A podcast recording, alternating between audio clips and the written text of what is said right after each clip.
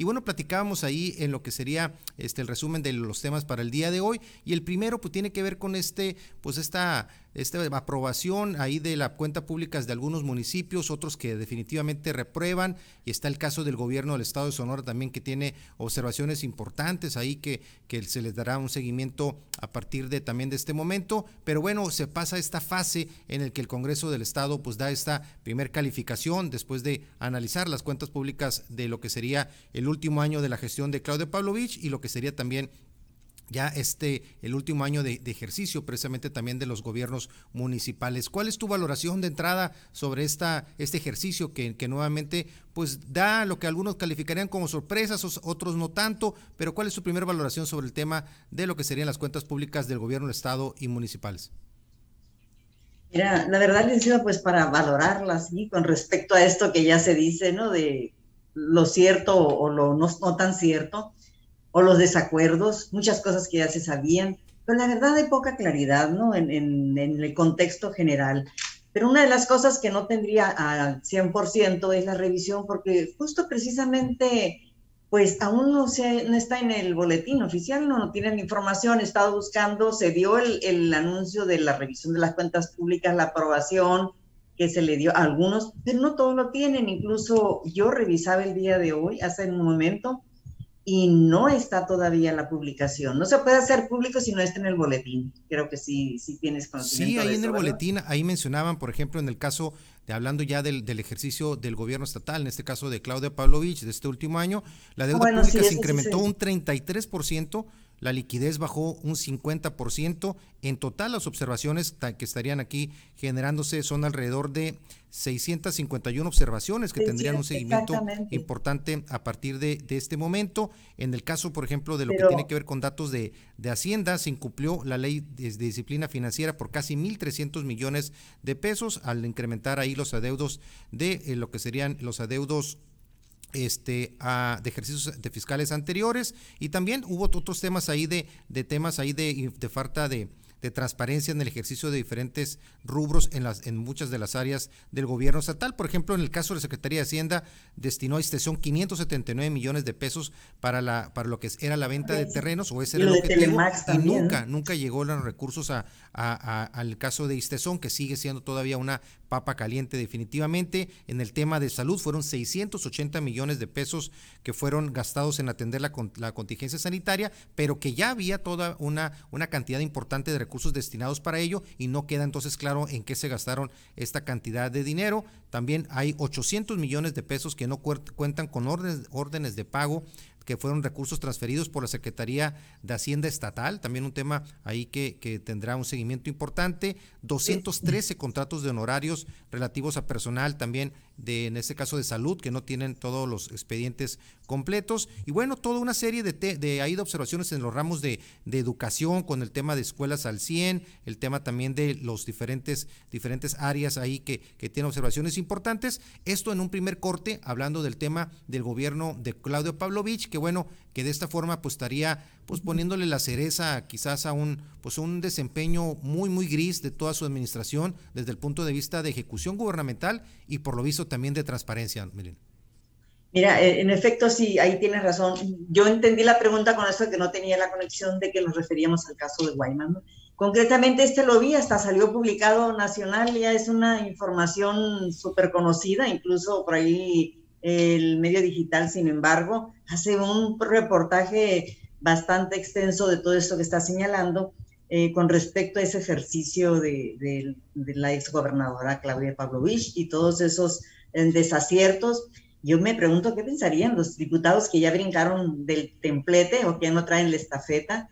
de todo esto que, que, estaba saliendo y que ya el ISAB lo había, bueno, lo tenía por ahí reservado. Lo que me parece curioso es que creo que bajaron esa información porque después que la debieron buscar ya no apareció y ahí tuvo su mano negra pues la gente del ISAF, que de hecho yo estaba en esa tarea ahorita buscando y pues ya hay información que en su momento apareció y ahorita ya no. Pero la verdad eh, sería bueno entrevistarlos, ¿no? En, a conciencia, sí pues ahorita tienen esta feta como legisladores, ya están del lado de, de, los de Morena. Entonces yo creo que tanto como Natalia Rivera y, este otro diputado, la diputada esta Karina Zárate, pues tienen mucha información que, da, que clarificar. Ya ahorita ya no, no, lo van, no las van a obligar, ¿no? Porque aparte no son ni siquiera del PRI, se van a lavar las manos, o mejor dicho, se brincaron, como dicen, ¿no? Del, de la, del barco cuando empieza a hundirse, ¿no? Sí, ellos ya prácticamente ya dieron, dieron este, vuelta a la página, este, realmente lo que, lo que ya pasó para ellos ya prácticamente ya es letra, letra muerta y pues prácticamente pues vemos como en el caso de la gobernadora del exgobernador Claudio Pablo bueno, disfrutando ahí de, en este caso de lo que sería Barcelona, este, España y en el caso de las legisladoras que formaban parte de su gobierno, bueno, pues prácticamente ya, pues ya no nomás este, ya dejando esto atrás, sino incluso cambiándose ya este, de partido, ya en Morena, en Movimiento Ciudadano y prácticamente enterrando este tema. Y pues con la, con lo que sería la confianza, Milina, no sé si estés de acuerdo, en de que no va a pasar absolutamente nada ya hay acuerdos políticos y que finalmente la ley como está hecha o el marco legal como está, pues prácticamente no les, no les este, da ningún tipo de responsabilidad. Así prácticamente la impunidad en el caso de cuando se realizan ese tipo de situaciones. Y otra cosa, que mal queda también el, el gobernador del estado, que en su momento llega con esa bandera precisamente de señalamiento, de decir que recibe un gobierno en quiebra, que hubo ya todo eso que se está mencionando ahorita, ya desglosando, eh, pues ya muchas de las cosas se conocían, se habían dicho, hay anomalías en tal dependencia y en eso, pero sin embargo no se va a actuar, no se actuó ni se va a actuar. El gran papelón es de que pues la señora ya está ahorita, como bien, como bien dices, como representante diplomática ya en, en Barcelona y pues ella puede nadar aquí de muertito, dice muy bien allá en, en Barcelona, pero aquí quién sabe cómo estén flotando los demás. Y sobre todo la forma de que pues, quien gobierna hoy, el Estado,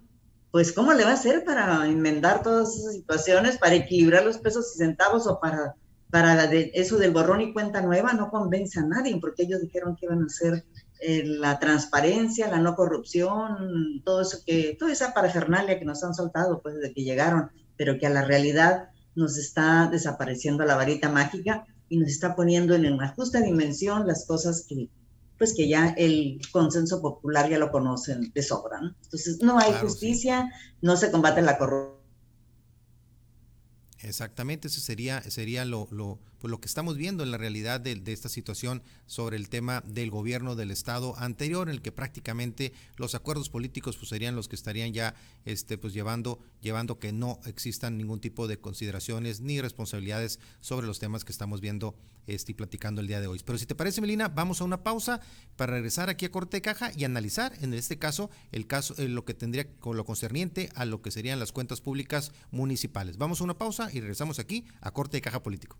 Bien, estamos de vuelta aquí en Corte de Caja Político. Un gusto que nos esté acompañando. Hay unos detalles técnicos ahí en el caso de, la periodista Lina Bueno, ahí que tuvo ahorita una pequeña desconexión. Ahorita se seguirá con nosotros aquí analizando lo que es el tema de las cuentas públicas de los municipios. En este caso, eh, haciendo ahí en lo que se conecta Lina, en el caso de los municipios, ahorita hablamos en el corte anterior del caso del gobierno estatal y algunas áreas ahí que tuvieron observaciones importantes. En el caso del gobierno, de los gobiernos municipales, en total de los 72 municipios de del estado de Sonora, 17 estarían reprobando en esta, en este, en esta eh, calificación que estaría dando el Congreso del estado de Sonora, principalmente derivado de muchos, muchos de los, de los, de los detalles y anomalías detectadas en este análisis de la cuenta pública. En este caso, por ejemplo, tenemos eh, que en, a nivel a nivel general en el caso de los de los municipios vamos a ver ahí algunos de los posicionamientos de los grupos parlamentarios bueno por ejemplo se trata ahí de observaciones en este caso por ejemplo que señalaban en el caso de lo que son saldos por pagar de algunos de las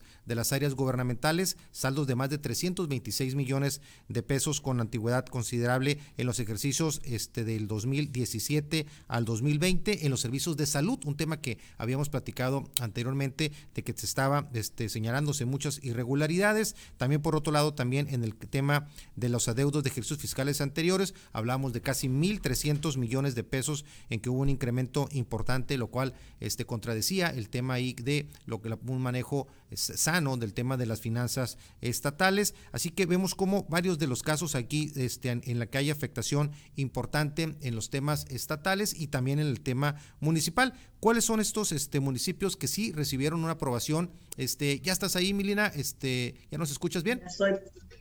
Sí te escucho, pero no sé si tú me ves bien porque aquí tengo encimada la pantalla. Ya te vemos bien, Milina, ya estás aquí de regreso. Estamos comentando ya de lo que es este el análisis del caso de los municipios. Como comentábamos, de los 72, 17 este, salen reprobados. ¿Cuáles son los municipios que en este caso estarían, este, en este caso, aprobando? Bueno, estamos el caso de Aconchi, Aguaprieta, Álamo, Saltar, Arispe, Atil, Bacerac, Bacum, Bacuachi, Banamichi, Benito Juárez, Benjamín Gil, Caborca, Cananea, Cabo, Cucurpe. Cumpas también, General Plutarco Elias Calles, Huachinera, Huepac, Imuris, La Colorada, Magdalena, Mazatán, Moctezuma, Nácori Chico, Nácori de García, Nogales, Ónavas, Pitiquito, Quiriego, Rayón, Zaguaripa, San Felipe de Jesús, San, Ignacio Río Muerto, San Javier, San Miguel de Orcasitas y San Pedro de la Cueva, Saric, Suaquigrandi, Trincheras, Ures y Villapesqueira en este primer corte de los municipios este, que estarían aprobando. Dentro de los que reprobaron, este Milina, uno de ellos ahí muy cercano en el caso de Guaymas, el caso de Empalme, un caso que,